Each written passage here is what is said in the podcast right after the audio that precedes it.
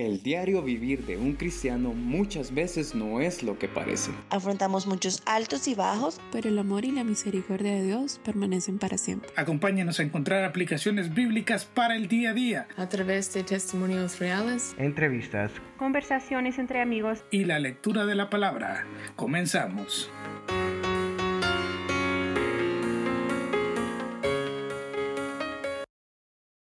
Everyone, and welcome back to another episode of Anastasis.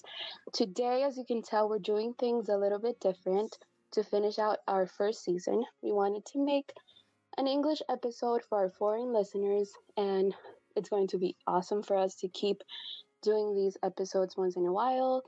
Even though um, Spanish is our first language, we are so happy that we can do these for you guys. So, without further ado, Today we have two amazing guests, two amazing girls that I get to call my friends. Julie and Rachel are both from the United States. They have left their homes, their friends and family, all of their commodities to come here to Honduras. And today we're going to get to know more about their stories and why they made those decisions. Julie is from Michigan and has lived here for nine years and married for seven and has a beautiful little boy. Rachel has been here for two and a half years and has been married for about six months.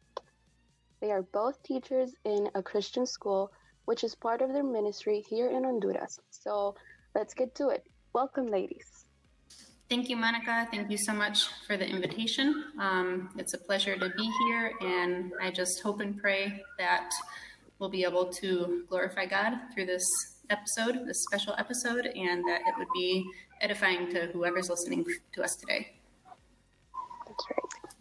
Yes, thank you, Monica. Um, I'm excited to be a part of this episode and also hope that it's a blessing to those who listen.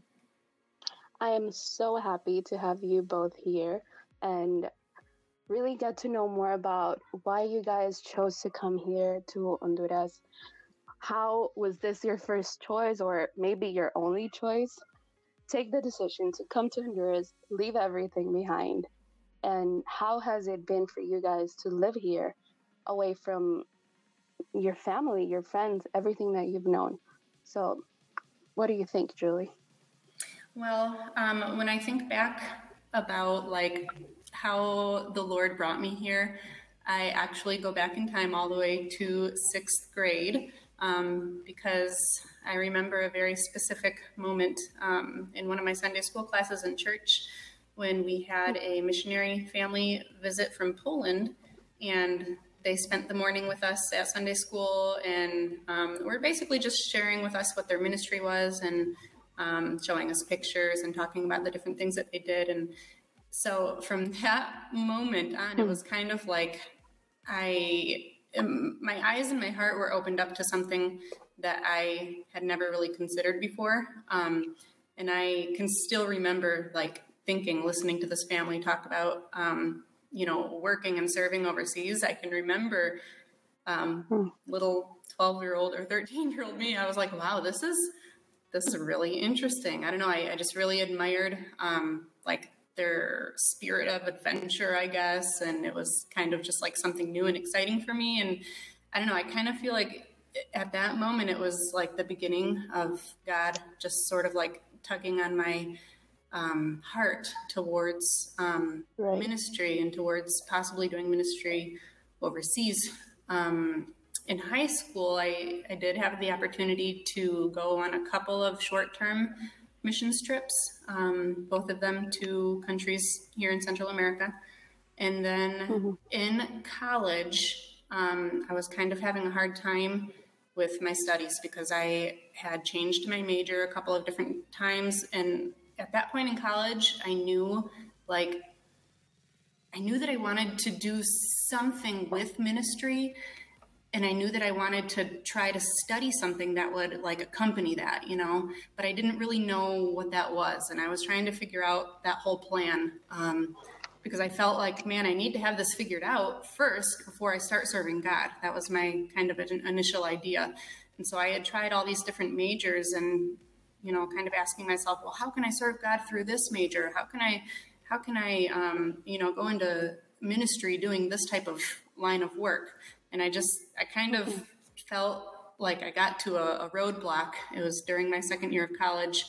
Um, and I still, I felt like I should have everything, everything figured out by that point, you know, um, but I didn't. I didn't know what I wanted to do. I didn't know, you know, what I should continue to study. Um, and so I actually took off a semester from college, and that was when I came down to Honduras for the first time. And it was mm-hmm. like a three month, um, you could call it like a missions trip, but it was more like an internship type thing, I guess. Um, and so I, I, lived down here for three months. Um, that was in 2008. And so that was my very first um, taste and experience in Honduras. Um, so during that three months internship, um, I feel like God really spoke to me in a lot of different ways because, as I had mentioned earlier, I, I kind of had this this already initial idea of what ministry could possibly mm-hmm. look like and what what ministry could look like overseas. Um, when I thought of what a quote unquote missionary was at that time, um, it was very much like hands on work. And while I was here during that three month internship, I did have a little bit of that.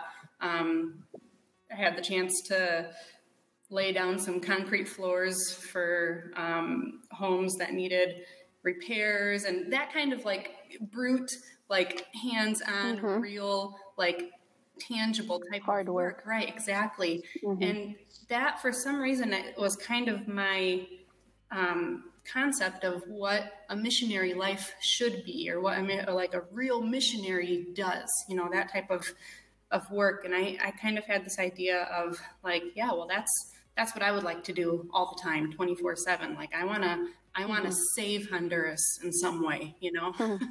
um, I want to get rid of poverty. I want to um, spread the gospel to every single person I meet.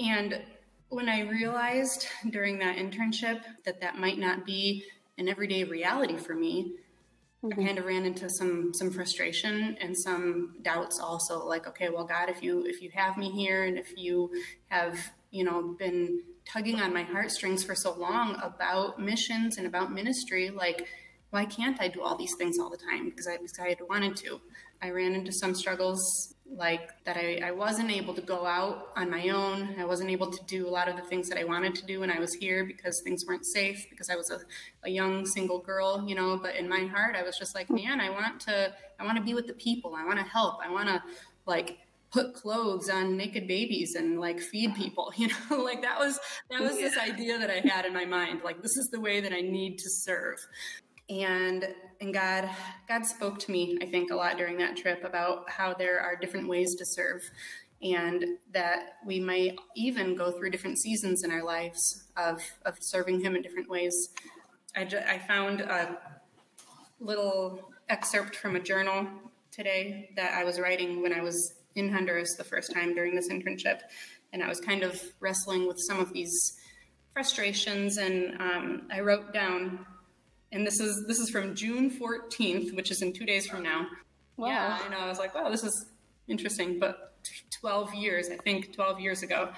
And so I was wrestling with this issue, and I wrote down, I think my problem at the beginning of this trip is that I wasn't living with an old man in his cardboard box and showing him the Bible for the first time.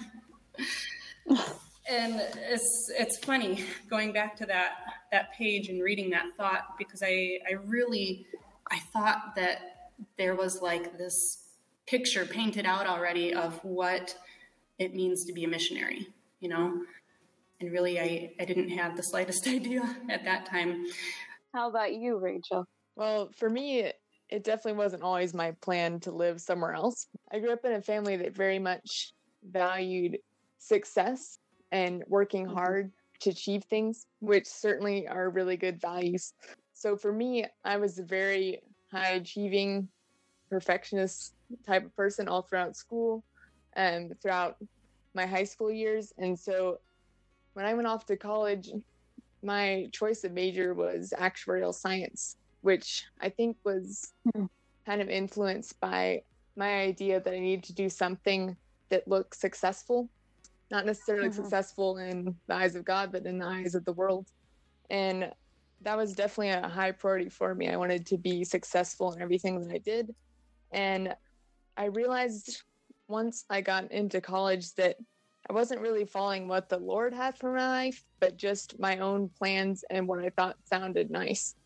Um, I kept, however, about two years into college, I kept being drawn to the verse Proverbs 16:9, which says, "The heart of man plans his way, but the Lord establishes his steps." And I realized that I really wasn't letting the Lord establish my steps. I knew the Lord. I had actually drawn, uh, grown a lot closer to Him throughout my years in college, but I really wasn't allowing Him to have control of my life and basically my future and, and the things that He wanted to use me for. And so I think it was around that second year of college that the Lord really started to place in my heart the desire to teach in another country, which I think really surprised me and definitely my family at first as well. because I think when I was growing up, there were times where I felt like I wanted to be a teacher, but in general, it had been something that kind of slipped off my radar. And then, in fact, the fact that I wanted to go somewhere else to teach was also kind of a new idea for me. So I began kind of searching for ways to go abroad and to experience what that would be like. Um, I realized that I really wanted to do something with my life that could bring light and healing to others, and especially to young people's lives, uh, where there was darkness and brokenness. And at the time, at that time in my life, another verse or actually a chapter of the Bible that God kept impressing on my heart was Isaiah 61, which I still feel mm-hmm. like is a chapter that has really guided me these past few years. But it talks about binding up the brokenhearted, setting captives free, replacing mourning with joy, and bestowing a crown of beauty instead of ashes. Mm-hmm. And the reason that I see this chapter as a major call and challenge for my life, and really the life of any Christian, is because Luke chapter 4 tells us that Jesus is the one that fulfilled this scripture. He actually talks about these exact verses from Isaiah 61. And really, as Christians, we should strive to model our lives after Jesus through the power of the Holy Spirit that lives within us. So mm-hmm. I think once that realization kind of hit me, and I realized that my goals and my plans for my life had been kind of centered around me and my own desires instead of around the Lord's, then I really started to be challenged to kind of chase after this new dream that he'd given me. And so, about a year after I realized this, I spent a few months in Greece, in Athens, Greece, at a church there sharing the good news of the gospel of refugees. We hmm. Were there, I was there with a couple of other uh, college students, and we were trying to teach them about the Bible by teaching them English. So that was kind of our ministry there. That was kind of my first step, I would say, into into teaching and into using that as a ministry. Mm-hmm. Um, but while I was there, I became really passionate about serving refugees and those from the Middle East and from Africa who had come to Athens to escape all the turmoil that was going on. And definitely these people fit into the category of brokenhearted. And I really felt a lot of connection uh, with them, hearing their stories and getting to know a lot of them really personally.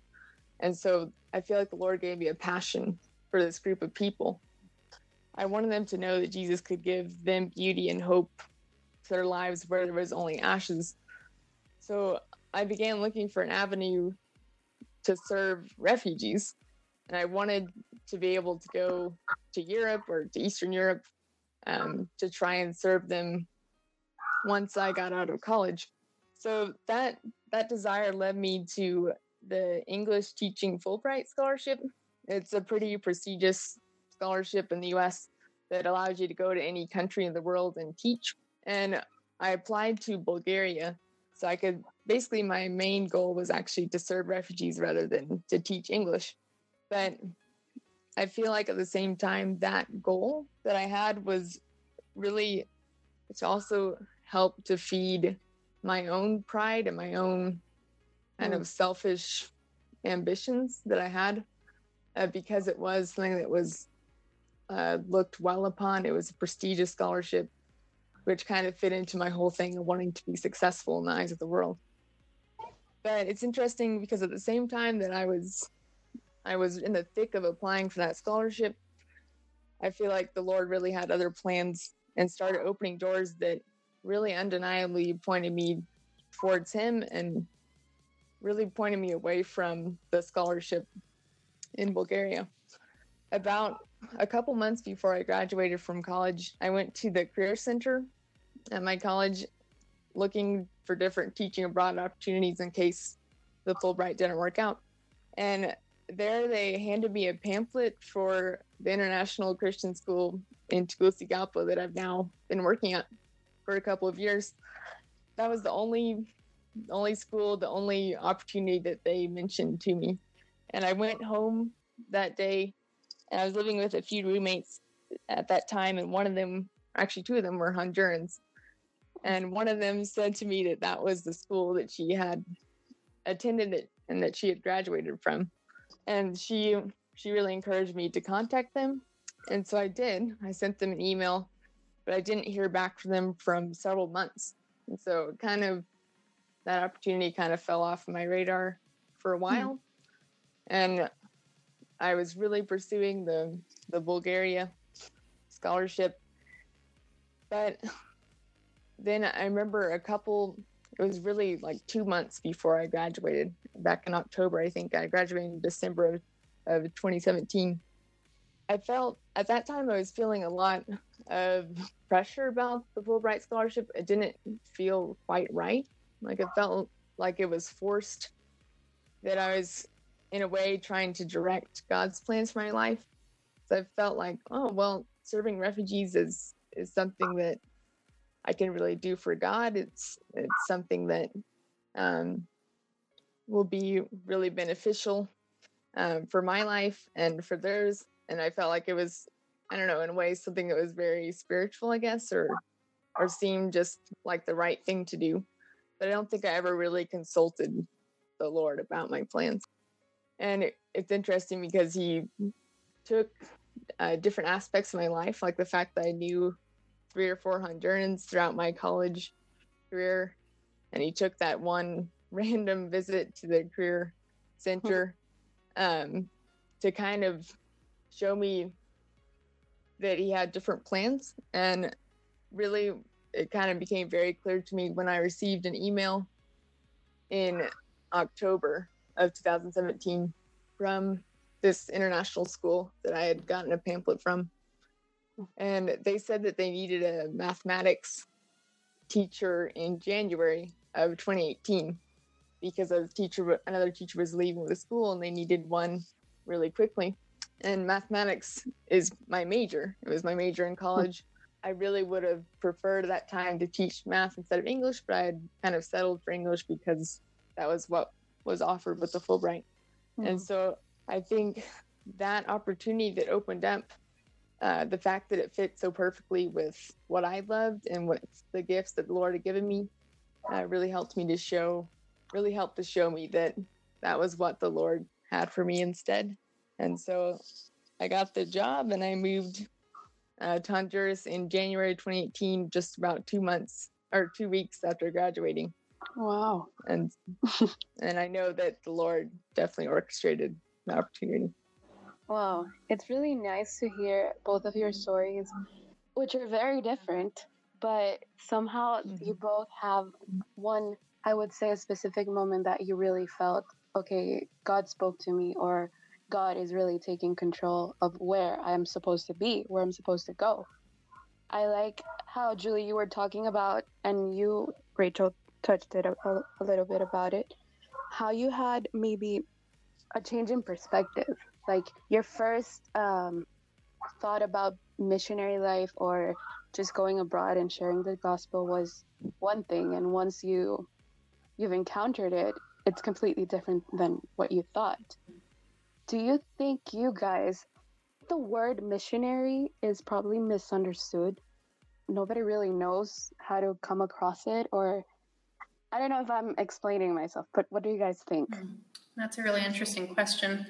Um, I I think there's probably there's there's definitely some misunderstanding. I think, like on a general basis, of what that word might mean. Um, like I explained uh, earlier, I had this very narrow-minded concept of what a missionary should look like, and even like even now, I I kind of struggle with calling myself, or if I hear somebody else call me a missionary, because I I think, Mhm. well, you know, I'm I'm not like a professional missionary. I didn't study ministry. I didn't.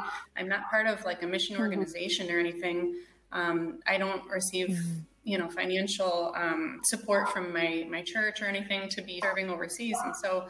I, I've always kind of had this idea like, ooh, don't call me a missionary because I kind of don't feel worthy of the term, you know? Right. Um, but really, I mean, I think as as Christians, we are all called to the same um, the same mission. You know, the the great commission that the Lord has given us to Mhm. to spread the gospel. You know, in whatever way that looks like for you, um, because you can be a missionary in a different country than you were born in, and you can be a missionary in your own family. And a verse, I was trying to figure out where to fit this verse in, actually, because I wanted to share my favorite verse, which is 1 Peter 3.15. Um, and I guess now would be a good time. I'll read it. I'll read it. It says, um, 1 Peter 3.15, But in your hearts set apart Christ as Lord. Always be prepared to give an answer to everyone who asks you to give the reason for the hope that you have. But do this with gentleness and respect. And I kind of feel like this is just like this is a a pretty clear command to each of us as Christians. Like no matter where you are, no matter like um, what you know phase you're in during life, like if you are following the Lord, um, you should be prepared at any moment to be able to respond you know to somebody who asks why why does your life look different? Why do you have this hope? Why do you have this joy? Um, you know tell me about it. And so that verse has been comforting to me over the years as I've been in Honduras because, like I said, like I, I kind of struggled at first with knowing uh, what my purpose was in ministry, living here. But this verse is, I think you can really apply it like on a day to day basis. Like, no matter what you're doing, you know, like if you are a son of God, just always be prepared, you know, to share about Him and to, to love other people and to have that that kind of testimony before others so that they look at you and and they want to know what's what's going on there what's going on in your heart What do you think, Rachel? I think it's interesting, Julie, what you're saying about always being prepared and and it's part of kind of our everyday walk with God. Um, I think that my perspective of ministry changed a lot throughout my time here when I began to realize that ministry, I think, is a whole lot less about what I can do for God and a whole lot more about what God can do through me Mm-hmm. and in the lives of others around me. I think sometimes uh, using the word missionary or or missions, I think sometimes we get wrapped up in the fact that you might call it a vocation or an occupation that you have, and I think that that kind of centers somewhat the idea of missions or missionary around the person Mm-hmm. who's going and um, who's doing things for God. But really, it's the Lord who's doing the work. And honestly, I think it's a humbling experience when we realize that God doesn't need us. Anything that He calls me to do, He could do without me. But I think that He chooses to use us so that we can be changed and sanctified in the process. I think that's a big thing that I learned. Um, and I think I also realized that really a major part of ministry and, and of missions, if you want to call it that, is rather than just the Lord changing other people's lives through us, I think that He also changes our lives a lot as well. Mm-hmm. I know that I've been challenged here in ways that I never thought that I would. Um, and through that, I think that the Lord has been able to teach me humility um, and trust in ways that I wouldn't have been able to learn if I was just in the United States. That's right. Rachel, you were talking about uh, struggles or maybe barriers that you have confronted right now. What do you think? Uh, and let's start with you. What do you think have been your biggest challenges? Because I'm sure you guys Mhm. have had language barriers, maybe some culture barriers, but tell me more about them and how God has helped you overcome them. I think, well, first of all, one of my major challenges that was really difficult to overcome my first few months here was the fact that I had no formal education in teaching. Mm.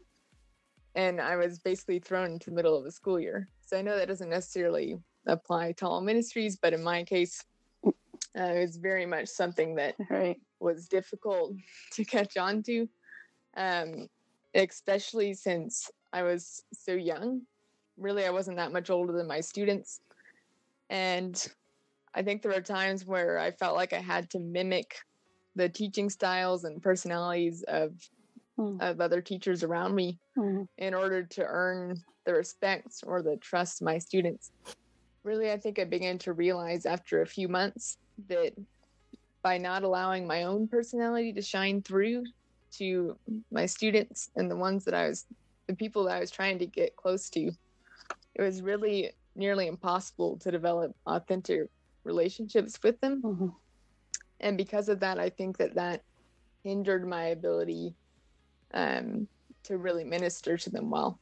Because as Christians, if non believers or other Christians don't know who we truly are, then they're not going to be drawn to us. And they're probably not going to think that what we say or what we do is reliable or trustworthy in some ways. And so I really think out of that challenge, I learned really one of the key aspects of which we can show and lead people to Christ is by establishing relationships of trust with them first. I think the relationships are really key. The Lord has made us to be relational people. And so it makes sense that um, it would really help to be in a relationship with someone that you want to help or that you want to share Christ with or that you want. I think it's really important then to be able to develop relationship with people so that then you can be able to share your heart with them Mhm. and that they can feel uh, the security to do the same with you. Right. I think another big challenge that I faced was at first I felt pretty spiritually malnourished. I mean, I wasn't, I didn't come here with an organization or a group. And really, though there were other North Americans around me at the school, like Julie, in fact, she was one of the ones that I met and was able to get to know pretty quickly. But other than that, I felt a little bit isolated at first. Mm. And I think that the language barrier, because I didn't come to Honduras knowing a whole lot of Spanish, Mm. I think that the language barrier didn't help because I went to a Spanish speaking church. And so I just remember the first few months were a huge challenge to persevere and stick through services that I felt like I barely understood. Right. And there were some mornings, some Sunday mornings where I, would ask myself, like, why am I coming again? What's the purpose here?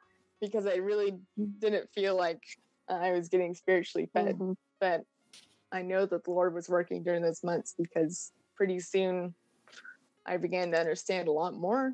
And I think that that, that challenge really helped me to overcome some initial fears about speaking Spanish about and about trying to learn Spanish. You're great. So that You're was another challenge. Getting there. What about you, Julie? What you've been here longer than Rachel, but I'm sure you still have some barriers that you have to overcome.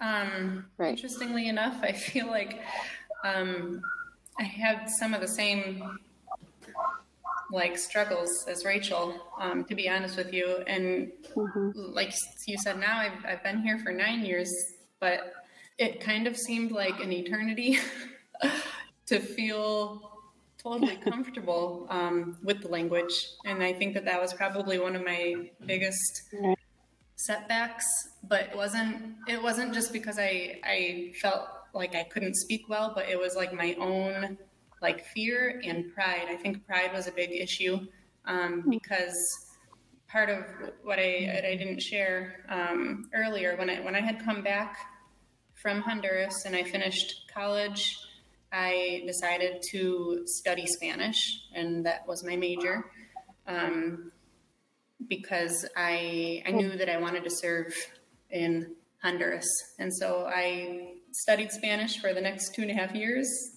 at college.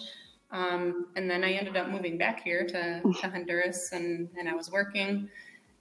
And for some reason, like I felt like I was a great Spanish speaker coming out of graduation. And then when I got here, I was like, I don't understand anybody. and that was, it was hard for me. Um, because like I mentioned, like I think it was a big hit on my my pride because I had gotten a degree in Spanish, you know, and I was like, well, I just spent all this money trying to study this language and now I feel like I don't understand anybody and and and fear too because my the job that I had gotten right when I came um, to work in Honduras, it was for a nonprofit organization and it was I had to be completely bilingual. Like and I had told my boss, you know, yeah, I'm bilingual. I, mm. I studied Spanish, you know.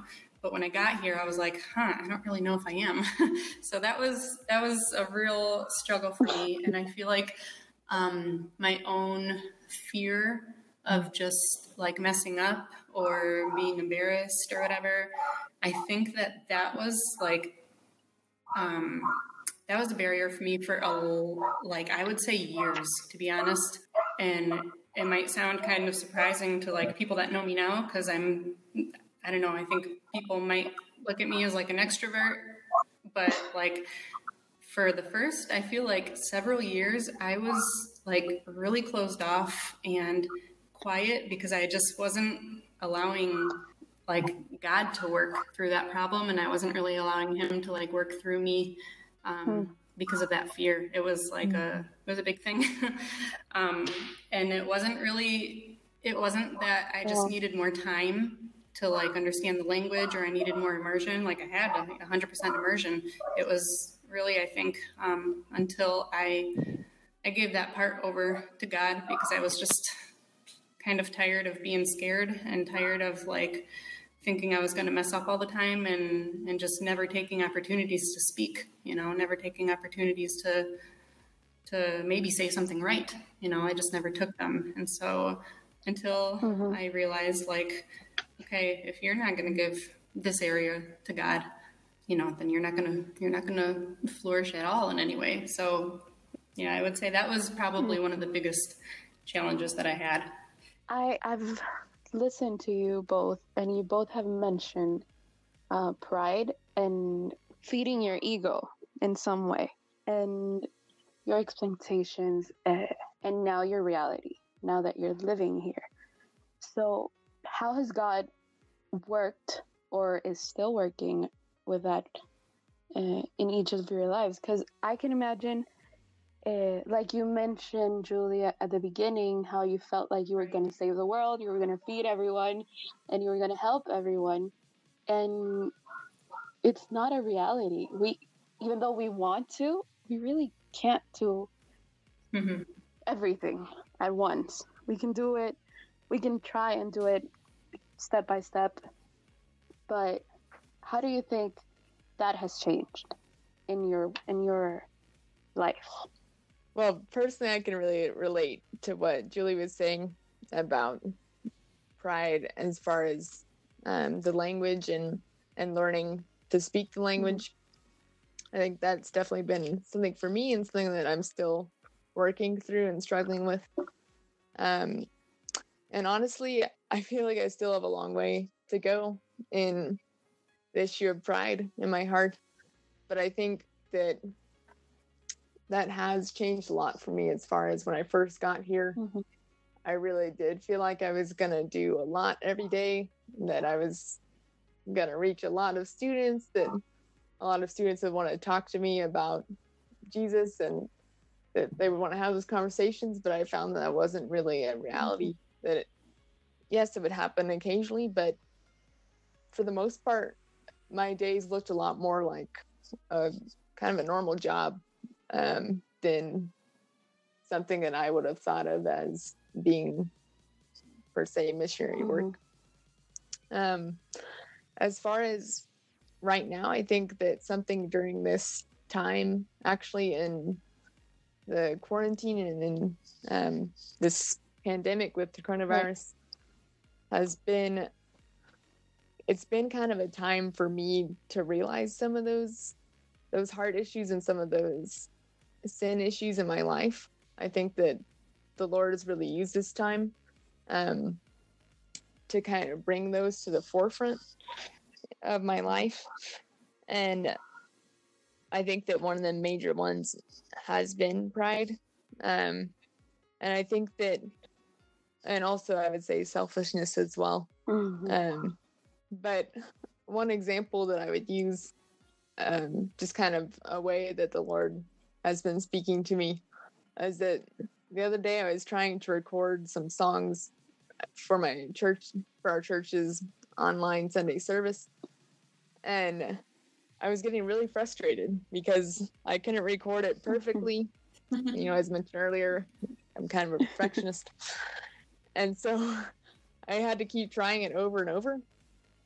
And I really felt like my pride was hurt because I I expected to be able to do it better and I didn't expect to have to do it so many times.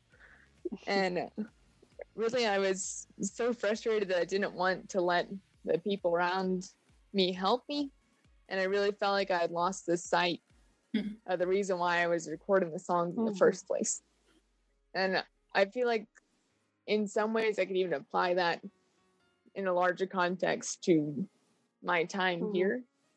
I mean, at times it's been easy to get consumed with the everyday chores and everyday reality of life um, and of teaching and the craziness that that brings and really forget the reason the purpose of why i'm here and the fact that sometimes my motivations and my heart aren't in the right place and with the song example after i i finally got it right i really i didn't feel very good about them i felt like i hadn't given the glory to god and because of that it wasn't it wasn't like a pleasing Mhm. offering to Mhm. him and so i think for me that was a big realization a big takeaway for my life in general that if my motivations and my heart aren't right in ministry then what's the point it doesn't do us any good to serve god if our hearts aren't in it Right. so What do you think? I just Julie? keep thinking about how many times God has changed my plans, my own plans here. Um, and like I mentioned earlier, like kind of what I thought my life was going to look like living here. Um, and I had, you know, ideas or visions of, of what I could do uh, living and working in Honduras. And I think my pride needed to be broken down a few different times because God changed those circumstances. And in those changes, like, He really taught me that His plans are the ones that are perfect, obviously. And as much as we can plan and as much as we can prepare and as much as we can, like, desire a certain lifestyle for ourselves, like, the Lord has the last word, you know? And I think maybe like one major turning point for me in terms of this whole concept that we're talking about with pride and, and plans changing is when I decided to to change jobs. Um, like I mentioned earlier, I was working for a nonprofit organization uh, when I first came down to Honduras, and I was using my degree because I I'd studied Spanish as my major, but my ma- my minor was um, nonprofit organizations or non- nonprofit administration, um, and so I was using those two degrees together, and I had this nine to five office job, and I felt good about it because I kind of feel like I was I was doing the type of missionary work that I had sort of envisioned myself doing. Um, you know, a little bit what I talked about earlier, but God changed those plans for some reason, and uh, like you mentioned at the beginning of the episode, I'm I'm teaching now, And unlike Rachel, I had never, ever, ever thought of myself teaching. I didn't dream of being a teacher. I never thought that I would be a teacher. Um, but honestly, at least for this season in my life, like I can say with certainty, like this is definitely where God wants me to be, and this is where He's chosen to to use me. And it wasn't according to my initial plan. Um, and so I think just like all those little changes that come along the way throughout life, like I don't know, just learning through them and like realizing that that they God wants the best for us and he's going to use us in the way that he wants, not the way that that we want or not what our ideal version of of serving him would be. Well, I'm learning a lot from you guys just in this minutes that we that I'm listening to you and your stories. It's it's really amazing. Um, but I'm really happy that we get to share your stories, and I'm sure many people will find it helpful to know that it's not a bad thing to plan. It's not a bad thing to, like you said, Julie, to to plan ahead. Maybe have some ideas of what you would like to do to spread the gospel, to even be a missionary. It's good to plan it out, but at the end of the of the day, God has the last word, and He will decide where He's going to put you. Even though there's places that you have never imagined of, or I I've met some because I've I've been a translator for some missionaries, and many have told me I need, I didn't even know where Honduras was, you know, and it's crazy to think that even if you don't know where Honduras is in, in the whole world, you you're here, and you're here to serve the people and for God to use you as an instrument for that, right? And I'm really happy to listen to your stories. I'm just, I have no words really. You've been talking about your story, Rachel, about your pride and, and everything. And I encountered that too while I was doing the recordings. And I was like, I want this to be perfect. I want my, like, I want my service to God to be perfect. And, and it really touched me that what you said, Rachel, that really God doesn't need us. Yeah. and even though he doesn't need it, we can be an instrument. And that's just it's amazing that our god loves us so much and and wants for us to work Yes. um, for other people throughout our lives. So let's bring it back to what we we're gonna finish now. Uh, rachel you mentioned uh, about now that we're in quarantine and this pandemic that we're living as a world. Everyone is is struggling with this. And we have mentioned this topic in our past episodes. What do you think are some of the challenges that foreign people are dealing with? We know that some had the privilege to go back home and feel safe obviously back back home even though many countries don't were not ready well none none of the countries were ready for this but what about the people that have Mhm. stayed what about the missionaries that are still here what are your thoughts on that I think that it can be a little challenging uh, during this time to be apart from family members, especially. I think sometimes if you don't know exactly what's going on, I think that our imaginations have a tendency to maybe blow things out of proportion um, if we're we're not well informed. Um, but I also think that this has been a really good opportunity for missionary families and for those of us who are not um, who are far away from home and are not with our families to to pray for them um, and to really go before God and to submit to submit our requests and to, to submit our worries and our anxieties to him i know that that has been something that i've realized in my own life is that this time has allowed me to take a step closer um, in prayer with God and to kind of devote my prayer life to Him a little bit more. Um, and to really kind of take my focus off of myself a bit and to remember my family members and my loved ones more in prayer than perhaps I did before this time.